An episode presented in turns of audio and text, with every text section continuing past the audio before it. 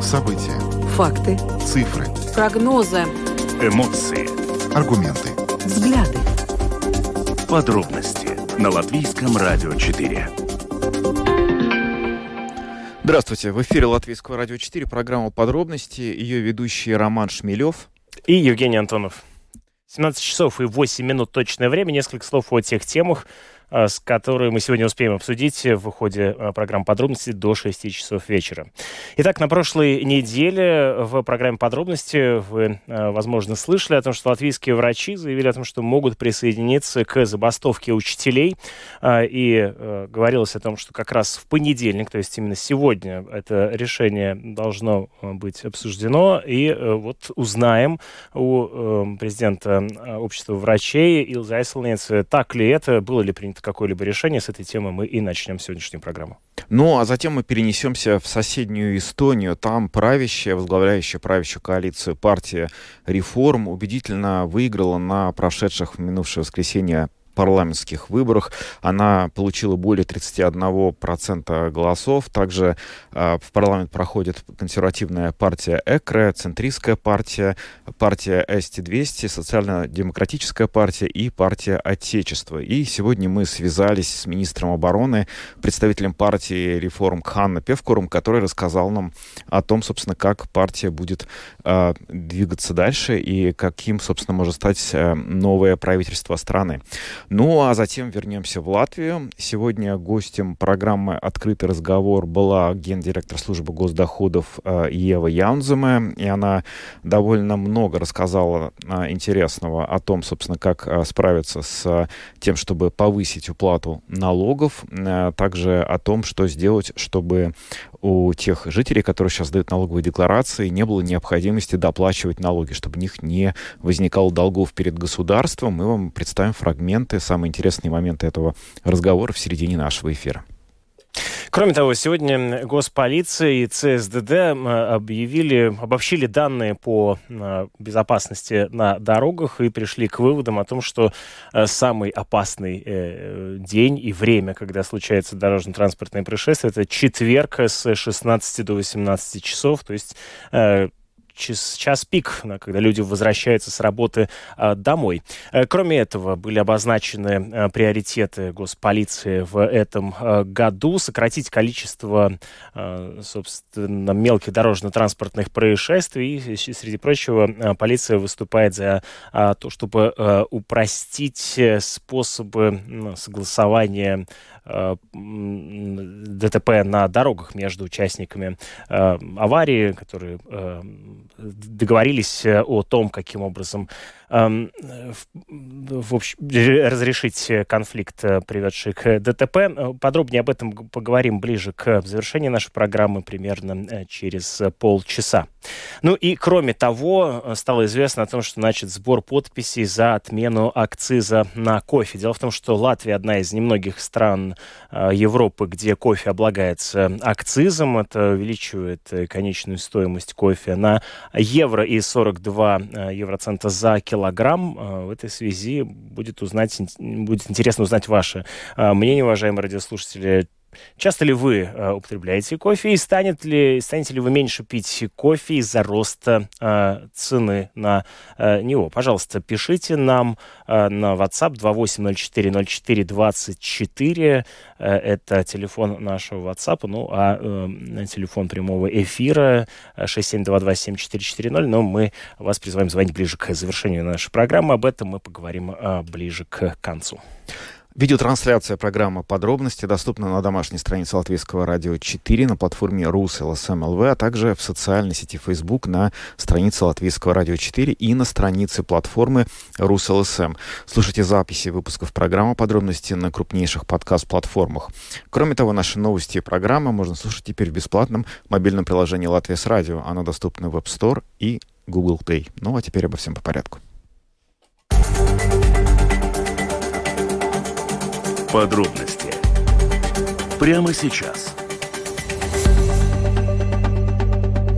Одна из вечных тем, которые мы обсуждаем, в частности, в различных информационных программах эм, на Латвийском радио 4, это э, недостаточное финансирование системы здравоохранения. И э, эта тема вновь э, очень активно обсуждается, в том числе представители системы здравоохранения встречаются и встретились на прошлой неделе и с президентом страны, и устраивают встречи с министром Министерством здравоохранения для того, чтобы э, обсудить необходимость увеличения финансирования. При этом премьер э, Каринш выступает за необходимость реформирования э, сферы здравоохранения, но медицинские организации все сходятся на том, что реформы сейчас не спасут э, систему здравоохранения, какими бы они, эти реформы, э, ни были, из-за чего медики готовы эм, примкнуть к учителям и обсуждать серьезно э, забастовку. В частности, сегодня как раз должно было быть принято решение по этому вопросу.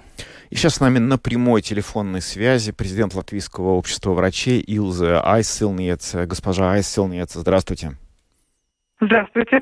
Ну вот буквально на прошлой неделе вы были в нашем эфире, и вы говорили о том, что сегодня, в понедельник, 6 марта, на встрече врачебных ассоциаций может быть принято решение о том, как вы будете, в общем, двигаться дальше, и, возможно, даже о том, что вы примкнете к забастовке учителей. Скажите, принято ли сегодня какое-то решение на этот счет?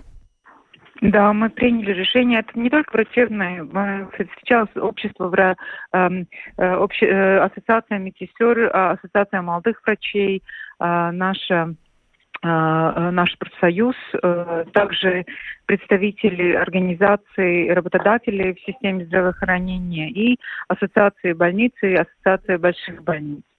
А, все организации встречались, и мы, во-первых, будем обращаться в Европейскую комиссию, будем обращаться к нашим международным организациям просто за а, советом, потому что нам запрашиваются какие-то реформы. Какие реформы? Реформы происходят уже последние 30 лет. Вопрос, куда реформировать и что?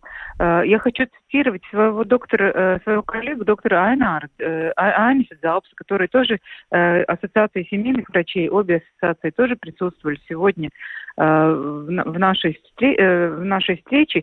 И он сказал уже на прошлой неделе в телевидении, что реформировать, там уже надо реанимировать, а не реформировать. И поэтому я думаю, что мы хотим все-таки понять, может быть, мы такие не, мы не так э, далеко э, видим и понимаем вещи. Может быть, можем все-таки просить наших э, международных партнеров как-то помочь с этими идеями. И можно ли при таком финансировании вообще что-то реформировать? Потому что было бы неплохо, если наше правительство и господин Каринч поняли, что для любая реформа, если мы что-то реформируем, это запрашивает деньги.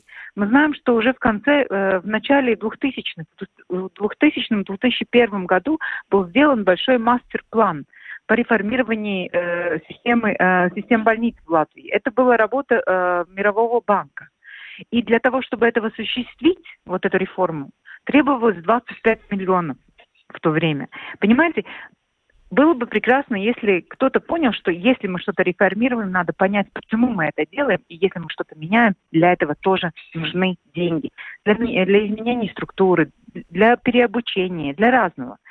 И, ну, просто на такие, на, на те же финансы, которые мы имеем, там еле-еле можно прожить. И самое э, страшное, то, что на самом деле страшное. То, что, то, что э, наши молодые врачи по опросу Ассоциации молодых врачей, 11% из молодых врачей уже решили, что они уезжают, Потому что, ну, во-первых, и это не только финансы, э, это отношение к системе здравоохранения в целом, отношение к медикам. Это, во-первых. А во-вторых, э, э, только деньги. А 25% молодых врачей уже думают о том, что они, они не останутся. Вопрос такой, кто же будет лечить жителей Латвии? если наше правительство ничего не думает э, о, о том, как все-таки э, ситуацию улучшить чисто по, по, по финансам. И, э, во-первых, мы обращаемся к всем э, международным организациям, с которыми мы работаем э, за советом и за поддержкой. И э, также у нас идут разные. Э, даже было одно предложение все-таки просить демиссионировать. Отставку, да. Премьер-министра, да, что если он не может решить вопросы, тогда, может быть, надо все менять. Мы считаем, что эм, не только мы, но и организации пациентов высказывали свое мнение. Не слышат ни нас, ни пациентов по своей сути. Правительство не слышит жителей и э, э, страны. Они не слышат тех, которые голосовали за них. Э, и вопрос, почему такое отношение? И мы планируем, э, у нас уже есть идеи, э, это, если нас не услышат, это будут акции, это не будет одна только забастовка, это будет несколько акций. И э, в то же время у нас будут и общие акции, и каждая организация, ассоциация, у них есть свои мнения, как они еще будут э, ну, громко говорить о тех проблемах, которые очень наболевшие в нашей стране. Что это могут быть за акции? Разные. День без врача. Э, вместе с, с, с, с учителями э, вместе организовывать забастовку. А, разные. Я сейчас вам все не расскажу. Будет много идей, о которых мы будем говорить еще и продолжать эти разговоры, но мы не будем, мы не отступим. Ну, я хотел бы уточнить, да, то есть э, сегодня мы приняли решение о том, что необходимо э, держать совет, посоветоваться с различными организациями. Да, и второе, что у нас мы идем на, э, на забастовку. Да, и что забастовка будет, только вот сейчас вы говорите, что э, пока не У можете уточнить. Каждой свои форму. идеи, как это Я организовывать. Понял. Это был один, один час нашей встречи, потому что мы все работаем. Понятно. И э, есть, эти, э, все эти идеи еще будут э, пересмотрены, э, и они будут как бы будем, э, перес, ну, будем рассматривать, которые э, меры, которые акции более соответствуют данной ситуации. Почему? Потому что бюджет 23 года – это один вопрос. Но что будет в 24 и 25 году? Потому что э, это вообще э, страшно об этом подумать. Потому что те планы, которые э, представило наше правительство, предусматривают то, что вообще в 2024-2025 году соотносительно бюджет даже будет снижаться. Вопрос, что мы вообще сможем предложить нашим жителям. А когда решение вот э, об этих формах акции протеста может быть принято? От чего это зависит? В течение Если... этой недели. Это зависит от того, что произойдет 8 марта. Мы все-таки надеемся, что наши mm. депутаты не просто голосоваем, а, машина голосования, а у них все-таки есть свое э, сердце и какая-то своя мысль, а не только партийная дисциплина. Mm-hmm. А вы сейчас э, в контакте вообще с, по этому вопросу с э, министром здравоохранения, потому что буквально вот э, да, на прошлой неделе был достаточно такой... Да, мы, в, мы в контакте с министром здравоохранения, но, к сожалению, министр здравоохранения в курсе, министр здравоохранения тоже просил о поддержке, но, к сожалению, отношение премьер-министра просто вызывающее было на прошлой неделе. Угу. Сказать, что мы просто нытики и что мы ноем, при, при том, что мы сделали в течение последних лет, и как мы все-таки отстояли э, и, и, и, в этой ситуации, которая была в Латвии, ну, знаете, это уже... Э, вызывающим вы имеете в виду вот эти требования Каринш э, реформировать, э, рефор... проводить реформу здравоохранения, да, или как что-то Ну да, еще, господин, да? ну как министр же обратилась и сказала, что она просто просит, просит протоколировать, на что не, не были найдены финансы, на какие запросы, эм, и при том это не только запросы Министерства здравоохранения или наши, у нас есть э, основные как бы памятностādnes 22, 22, 27 года. Да. да, установки, э, основные установки по системе здравоохранения. И они были э, подтверждены э, кабинетом министров в руковод... под руководством господина Каринша. Он это как бы поддержал, а теперь это не выполняется. Эти деньги нужны, чтобы выполнить эти установки. Вы по онкологии, по псих, психиатрии, по разным э, сферам. А, вы говорили, что рассчитываете на встречу с э, министром финансов или премьер-министром. По состоянию на да, сегодняшний но... день вы как-то ближе стали к этому событию? Нет. Они не считают нужным с нами встречаться. Угу. Какой ответ был бы для вас приемлемым исход, э, который вы ожидаете в среду? Среду все-таки найти. А, если посмотреть по сравнению с другими странами Евросоюза, у нас не такой уж а, дефицит бюджета. Поэтому эти деньги, которые нужны, это еще 140 миллионов. Это не, это не, не и в основном это не на зарплаты, это на нормальные лекарства для пациентов, онкологических пациентов, для нормального лечения пациентов, э, э, которые, которые нуждаются в паллиативной помощи.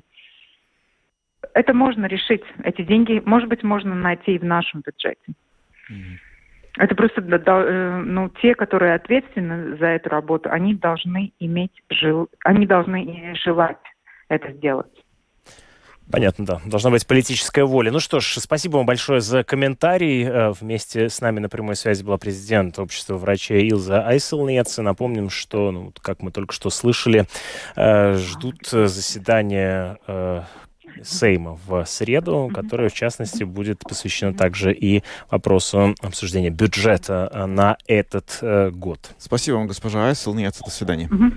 До свидания. Ну и, как мы слышали, да, возможным желаемым исходом было бы с, с позиции э, врачей, медиков увеличение дефицита бюджета на 140 миллионов, так как это так сказать, минимальная необходимая сумма для поддержания вообще на плаву здравоохранения. Будем следить за тем, что происходит с финансированием системы здравоохранения. И, разумеется, в среду, когда будет приниматься, во втором чтении будет проходить бюджет, мы сделаем это нашей главной темой. И мы, безусловно, поговорим о том, какая из, какой из запросов, который был а, к Сейму направлен, в конце концов, удалось удовлетворить, какую не удалось удовлетворить. А пока мы переходим к нашей следующей теме, поговорим о том, что произошло в Эстонии. Там э, вчера прошли парламентские выборы, но на самом деле, когда мы говорим об Эстонии, слово «вчера прошли парламентские выборы» немножко неуместно, потому что в Эстонии успешно действует система электронного голосования, и выборы проходили в Эстонии всю прошлую неделю, и количество участников интернет-голосования постоянно растет.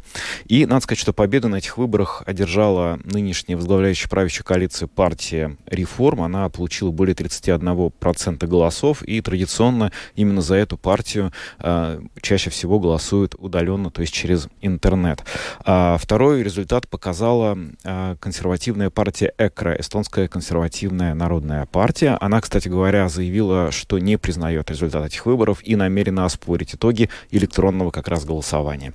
На третьем месте центристская партия, еще одна традиционная эстонская сила. А далее за ней а, пришла впервые в парламент оказалась политическая сила под названием СТ-200, Эстония 200. Она получила более 13% голосов. И за ней еще две традиционные и давно представленные в Эстонии, в эстонском парламенте партии. Это социал-демократическая партия и партия Отечества.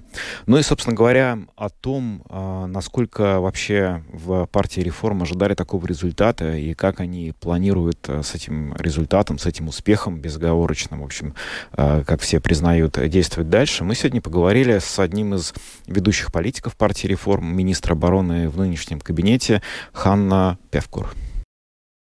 Насколько вы сами ожидали, что сможете выиграть эти выборы с таким большим преимуществом?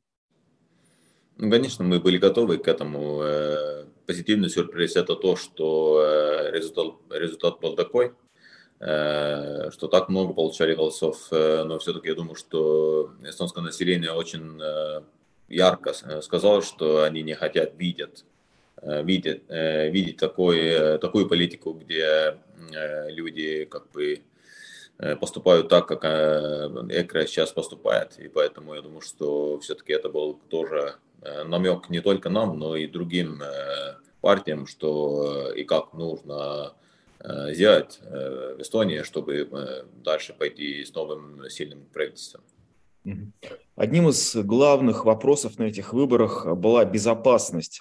А как после этих выборов, на ваш взгляд, будет Эстония, какую политику она будет вести, во-первых, в отношении войны в Украине, и, во-вторых, в отношении повышения собственной обороноспособности?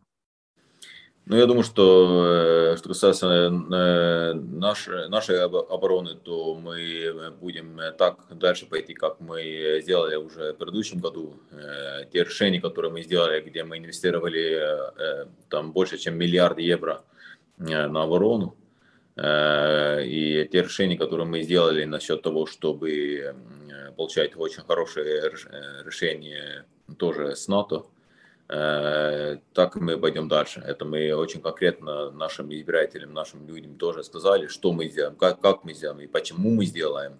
И э, насчет Украины тоже, конечно, мы должны помочь и, и дальше помочь Украину, как э, мы можем. И поэтому тоже наша инициатива, например, чтобы дать Украину как можно быстрее 1 миллион э, снарядов э, на 155 миллиметров э, гаубицеров, э, то это тоже будет на обсуждении уже послезавтра в Стокгольме, где министры обороны Евросоюза будут э, встретиться.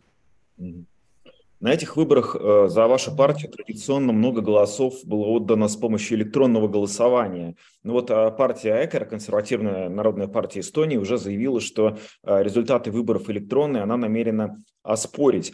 Как вообще вы могли бы прокомментировать этот вот успех электронного голосования для Эстонии? Насколько вообще это э, удачная система, насколько ее можно использовать и в других странах, регионах, в той же Латвии, например? Ну, э, для нас, в общем-то, как вы знаете, в Эстонии разницы нет. Это ты что-то посылаешь дигитально или, или сделаешь дигитально или, или на бумаге. И поэтому у нас выборы в электронном виде уже почти 20 лет и очень успешно. Конечно, Экре все, все время сказал, что они не доверяют, доверяют это, но это, как мы видим, тоже Трамп сделал в Америке. И э, я думаю, что все-таки в будущем э, большинство из стран пойдет на, это, на эту возможность. Э, это надежная возможность. И я бы сказал, что на бумаге можно э, фальшировать э, выборов даже больше. И поэтому, конечно, если, если мы посмотрим на результат, да, больше, чем 50% всех голосов было дано в электронном виде. Но я думаю, что тоже это показатель того, что эстонские избиратели очень хорошо э, понимали и понимают, почему эта возможность есть, и это тоже дает как бы возможность э, большинством избирателям как бы сделать этот выбор и, и, и это, это решение, конечно, их воля, и у нас, как вы наверняка и знаете, у людей есть возможность, если ты не доверяешь, всегда есть возможность выбирать с бумаги. Mm-hmm. Самая низкая явка на выборах в Эстонии традиционно это регион Ида Вирума, и эти выборы не стали исключением, тоже там самая низкая явка. Как вы могли бы объяснить тот факт, что регион с преимущественно русскоязычным населением а, наименее активно участвует в выборах, и что, на ваш взгляд, можно сделать, чтобы эту тенденцию изменить?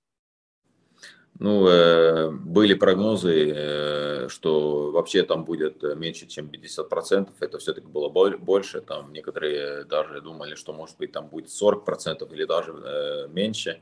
Но мы все-таки видели, что тоже жители Итавирума пришли и голосовали. И это самое важное. Конечно, хотелось бы всегда больше, но я думаю, что все-таки Э, нам всем нужно заниматься с этим, всем партиям нужно заниматься с этим. И э, раньше было так, что партии центристов получали оттуда очень много голосов, в этот раз э, не получали. И я думаю, что в первом очереди, конечно, они должны смотреть, что они сделали неправильно. Но в конце концов все партии должны быть больше активными в этом регионе и дать всем людям, которые там и живут, Э, такие ясные сообщения или ясную информацию, что государство делает э, для этого региона.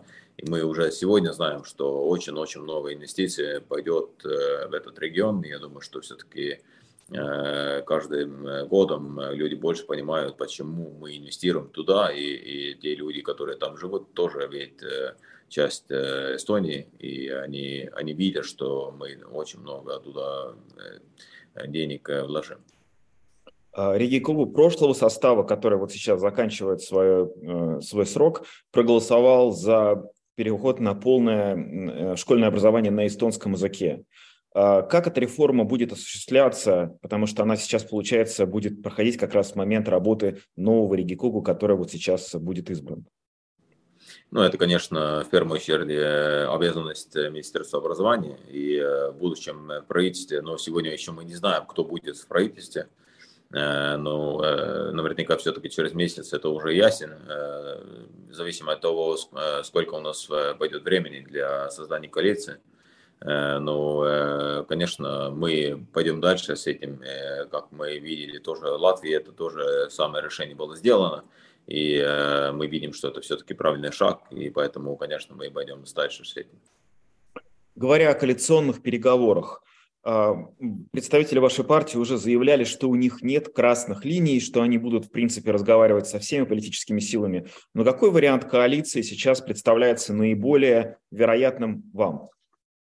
Этого я вам не скажу, это потому что у нас правление э, партии сегодня состоялось, да, но мы этого решения еще не сделали. Мы сделали решение, что мы еще чуть-чуть говорим с другими партиями, и тогда уже наверняка завтра мы это решение сделаем, э, с кем и э, как мы дальше пойдем. Но это, это еще раз, это, это будет видно завтра. Мы ждем этого. Министр обороны Эстонии, Эстонии Ханна Певкур э, э, прокомментировал итоги э, выборов, в, состоявшихся в Эстонии. Добавлю, что и премьер-министр Латвии Кришинис Каринш поздравил главу правительства Эстонии Каю Калас с победой правящей партии реформ, представители которого только что слышали на парламентских выборах, и выразил надежду на дальнейшее сотрудничество.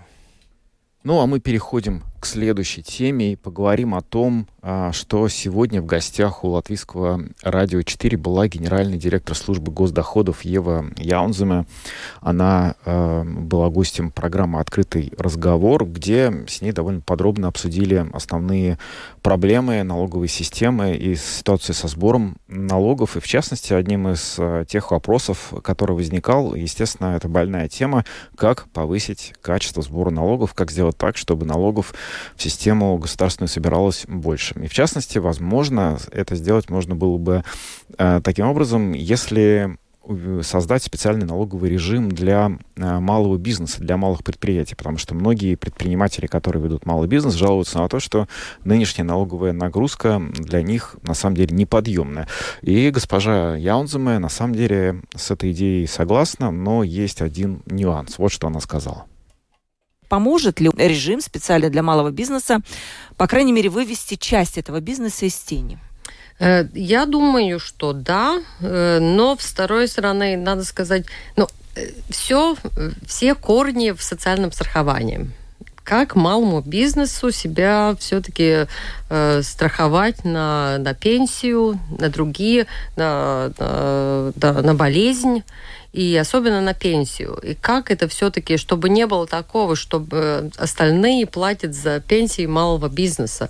И я думаю, в этом и вся суть вопроса, как мы доходим до... Если делать э, какие-то изменения финансировой пенсионной системы, да, например, берется часть из э, налога, акциза, например, или добавочной стоимости, и туда перелегается, тогда уже другая система. Если мы говорим только о социальном страховании, тогда останется все время вопрос, потому что это самый большой налог, потому что остальные, ну, что платит предприниматель? В принципе, в Латвии он платит два налога. Социальный подоходный, да. да. Ну, конечно, кто-то из э, э, платит эти uzņēmuma ienākumu nodoklis, но это уже маленькая часть. Угу. В принципе, социальное страхование – это то, что берет максимум.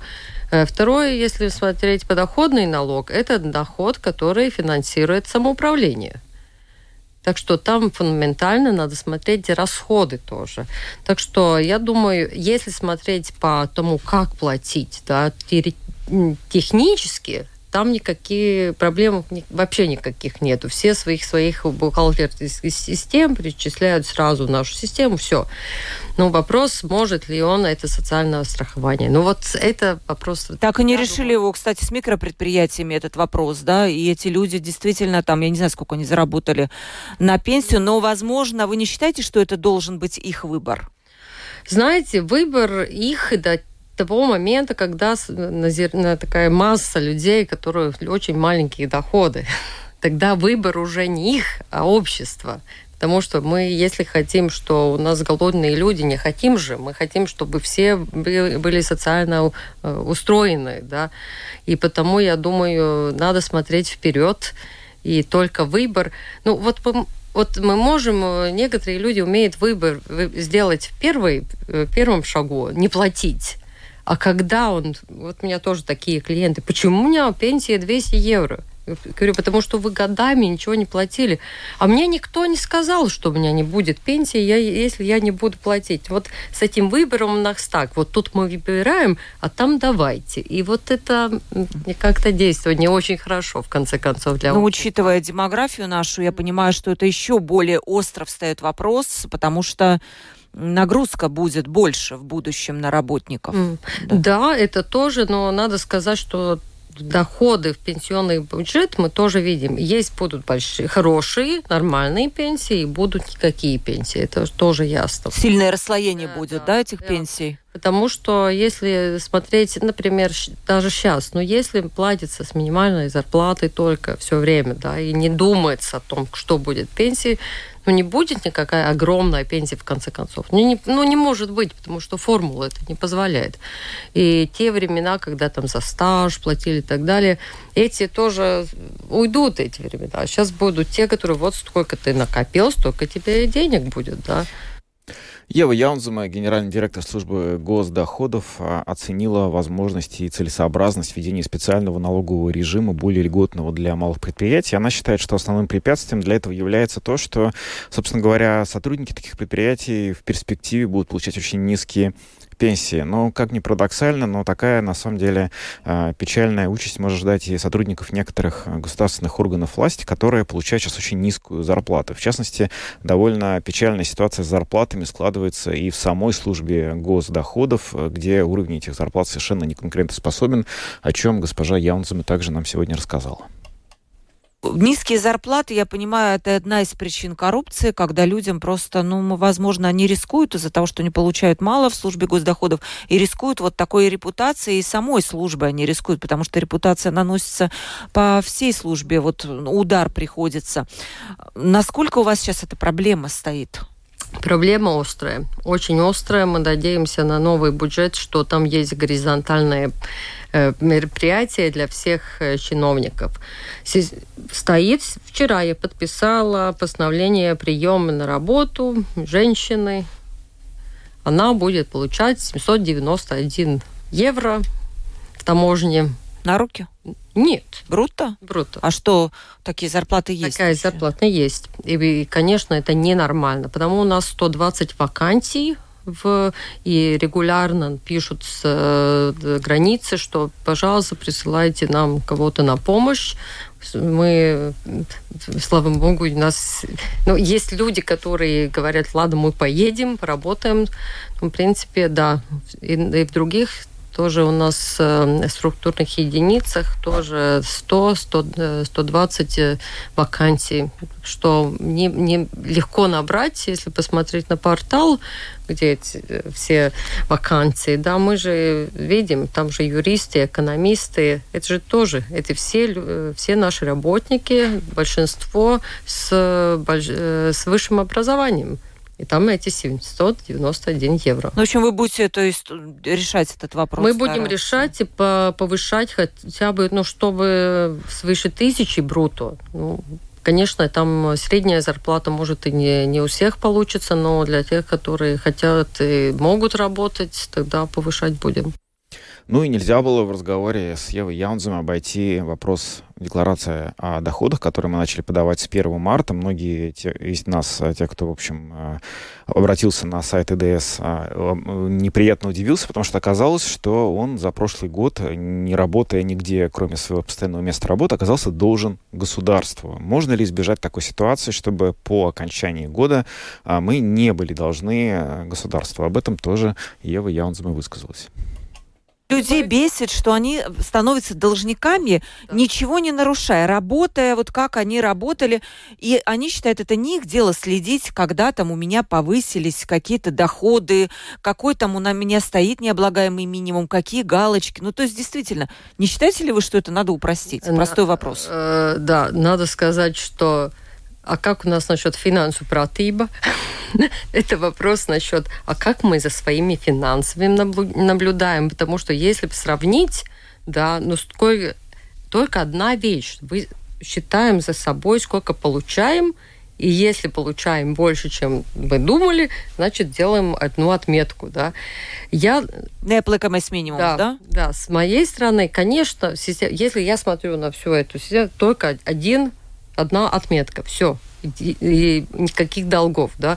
Но должны ли мы смотреть за своими финансами? Да, мы должны смотреть за своими финансами, потому что э, и то, что мы берем в кредит, или мы берем, платим налоги и так далее, ну, финансовая пратыба – это одна часть нашей жизни, да, и потому я думаю, что все-таки впереди, если смотреть на развитые страны, там финансовые декларации – это все-таки часть жизни. Ева Яунзема, генеральный директор службы госдоходов, была гостем программы «Открытый разговор». Полностью эфир вы можете послушать на нашей домашней странице в разделе «Архив» программу «Открытый разговор» с Ольгой Князевой. Переходим к следующей теме. Сейчас поговорим о безопасности на дорогах. Сегодня э, Госполиция и ЦСДД обобщили данные за последний э, год э, о, о безопасности на дорогах. И есть, к счастью, хорошая новость. Например, в прошлом году было зарегистрировано самое низкое количество летальных случаев в результате ДТП. 115 человек, что на 31 31 жертву меньше, чем в прошлом году. А, ну, если это сопоставлять с данными, например, середины нулевых э, э, годов, когда, например, в 2004 году э, на дорогах в результате ДТП погибли 519 человек, в 2008 300, более 300 человек. Ну, в общем, ситуация меняется в лучшую сторону. Но вот к 2050 году Латвия взяла обязательство достигнуть нулевой смертности на дорогах. Насколько это реально, то об этом мы прямо сейчас и поговорим. Вместе с нами на прямой связи директор школы безопасной езды Янис Ванкс. Добрый день, слышите ли вы студию? Добрый, добрый день, да. Расскажите, пожалуйста, вот эти данные, а, которые сегодня были обнародованы государственной полицией с ЦСДД, как вы их оцениваете, что они, в общем, свидетельствуют, а, в правильном ли мы направлении регулируем а, дорожное движение в нашей стране?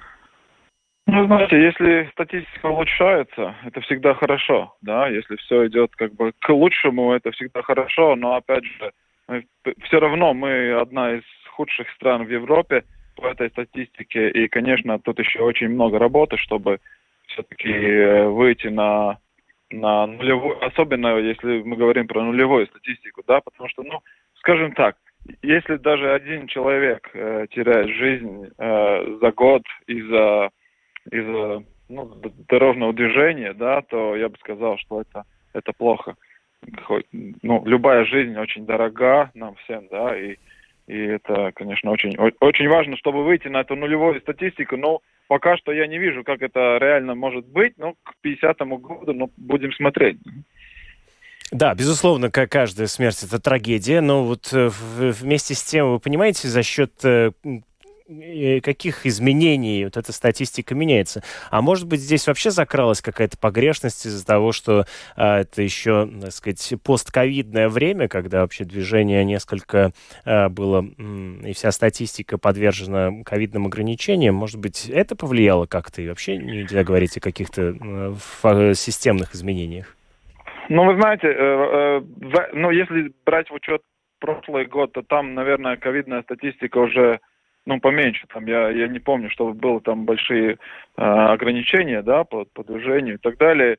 Э, я бы сказал, там есть некоторые, ну, это я могу только гадать, в принципе, да, но есть, наверное, некоторые факторы всякие, э, в том числе, если не брать в учет то, что делают правоохранительные органы и так далее, или, или инстанции, которые работают, э, у которых есть задача работать над тем, чтобы была эта статистика улучшалась э, со дня на день, скажем так. Ну, наверное, можем гадать еще такие варианты, как, например, все-таки автопарк, даже если, ну, скажем так, средняя, э, ну, скажем, старость наших автомобилей в Латвии, ну, не очень-то улучшается, да, по статистике, то я бы сказал, наверное, несмотря на то, что, ну, например, скажем так, 10 лет назад в двух, десятигодичная машина, это было производство э, начала двухтысячных. А сейчас у нас 23-й год, и десятилетняя машина, это уже, э, ну, скажем так,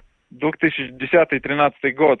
А, технологии тоже развиваются, эти машины тоже, скорее всего, становятся безопаснее. Есть какие-то электронные устройства в машинах тоже, да, э, для безопасности и так далее и тому подобное. Это тоже, я думаю, в какой-то мере помогает статистике. Да? Но это, опять же, э, у меня нету э, конкретных данных, но просто вот, вот брать в учет какую-то логику, то, скорее всего, это тоже помогает этой статистике. Но там уже там у нас еще очень-очень много работы, чтобы чтобы все-таки мы были в лучшей ситуации, чем мы сейчас. А по поводу технического нововведения, вот я хотел спросить, поинтересоваться, в Лепое появится какой-то чудо-светофор, э, как сообщил сегодня э, начальник Департамента безопасности дорожного движения государственной полиции Юрий Свинчевский, с который будет э, будто бы регистрировать нарушителей, которые на красный свет проезжают. Вы в курсе о такого рода нововведениях? И вообще, как себя проявляют технические нововведения и оборудование оборудование, которое должно следить за количеством нарушений на дорогах? Да, ну тут две вещи. Первое, то, что э, такой светофор, то есть такие устройства, которые фиксируют проезд э, перекрестков на красный свет, были уже э, введены как пилот-проекты, которые просто собирали информацию. Это было даже и в Риге. Э, если я правильно помню, это было на Крустобазнице Бривис Э, перекрестке, ну, он, он чисто э, работал как статистический, чтобы проверить эту, эту, э, эту систему. И я знаю, что очень, ну, такая, ну, плачевная ситуация была по, по этой теме, потому что, если брать в учет, что это, это светофор, который, в принципе, это перекресток Т-образной, и брал, бралась статистика только в одном направлении, то там, я не хочу соврать, но это можно, наверное, найти где-то в интернете, но, в принципе, где-то, наверное, в районе 60 э, в день автомобилей проезжало на красный свет, да, то есть это, ну, ужасная статистика. Э, так что, в принципе, э, все эти модные устройства, которые могут как-либо все-таки проконтролировать ситуацию, как, как-нибудь улучшить э, безопасность на наших дорогах, это, конечно, хорошо.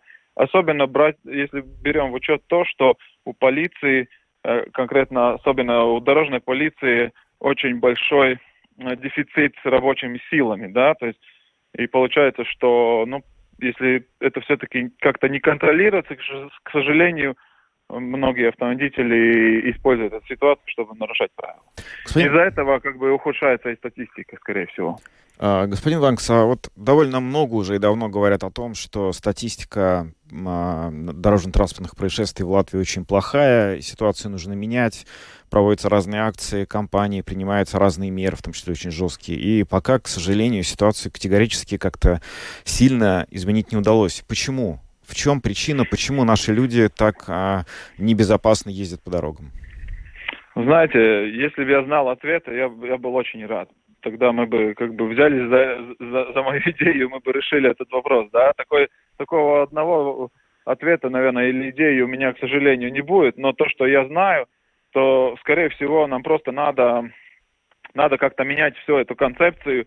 Э, если вот, э, если есть задача, скажем так, улучшить очень, ну так, ну, много, ну, очень улучшить ситуацию в, в лучшую сторону, да, по статистике, то, скорее всего, надо уже начинать с малых лет. Я думаю, что у нас в школах не учат э, правила э, дорожного движения, э, детям тоже, да, это первое, что надо, скорее всего, их обучать, потому что они все-таки, там, там по статистике было, что очень много наездов на пешеходов, э, да, очень плачевная ситуация по поводу этого тоже.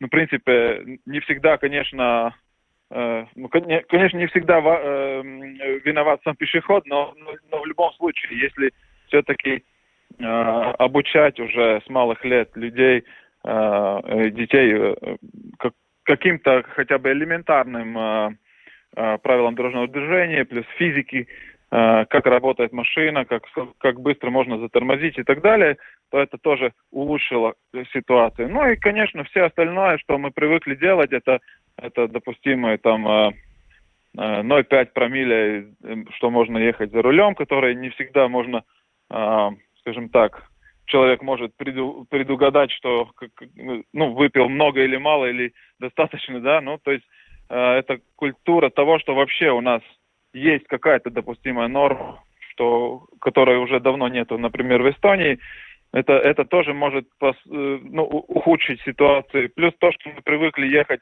плюс 10 километров в час, да, мы, мы в школе, когда обучаем безопасной езде, там очень хорошо видно, как тормозной путь меняется, когда хотя бы мы едем там на 10, 5 или 10 километров быстрее.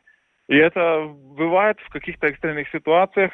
Эти не, немножко больше метров, к сожалению, могут закончится намного плачевнее. Ну вот вы даже упомянули э, в ходе нашего разговора, это, кстати говоря, тема, которая звучала между строк и в ходе сегодняшнего э, обсуждения, э, это недостаток э, кадров, э, ресурсов э, да. у самой госполиции, то, что следить за положением на дороге, и в частности, это один из приоритетов, э, который полиция выдвигает в этом году, сократить количество э, выездов полиции в случае мелких дорожно-транспортных происшествий и увеличить количество, ну, так называемых называемых согласованных извещений, когда участники ДТП оформляют э, э, ДТП, результаты этого ДТП да. и уведомляют об этом э, полиции. Как вы оцениваете вот действия и вообще как бы это говорит о том, что на дорогах Латвии не хватает э, э, полицейских, которые бы фактически регулировали бы дорожное движение?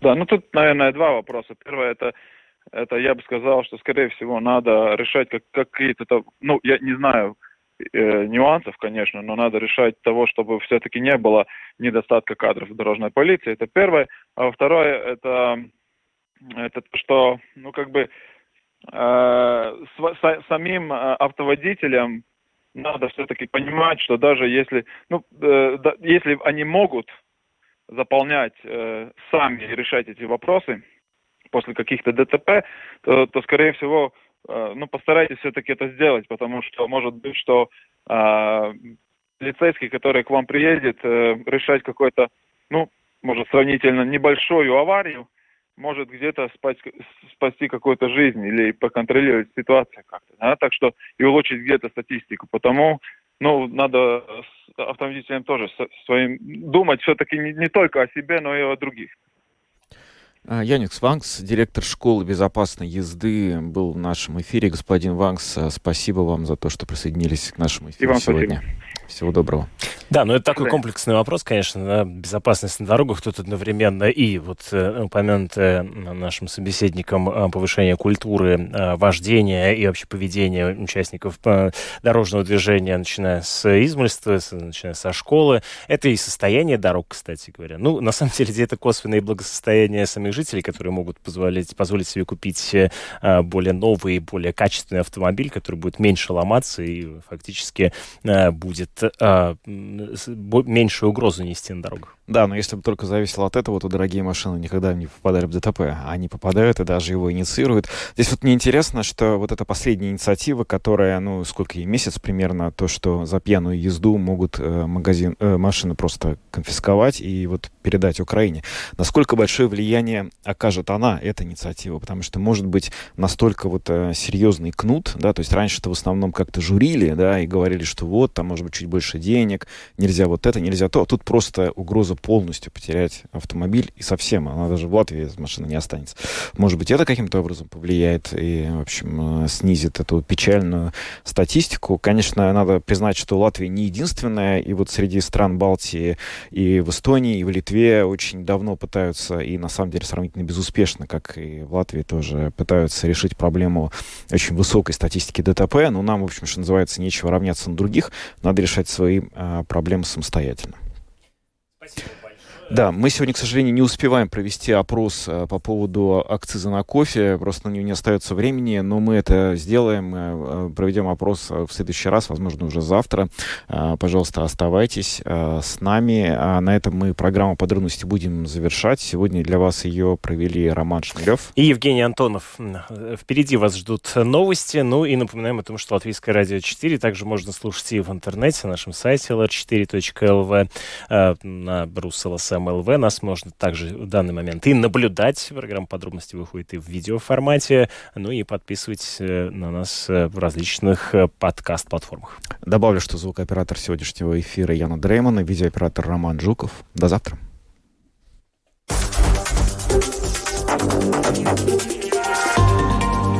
Латвийское радио 4. Подробности по будням.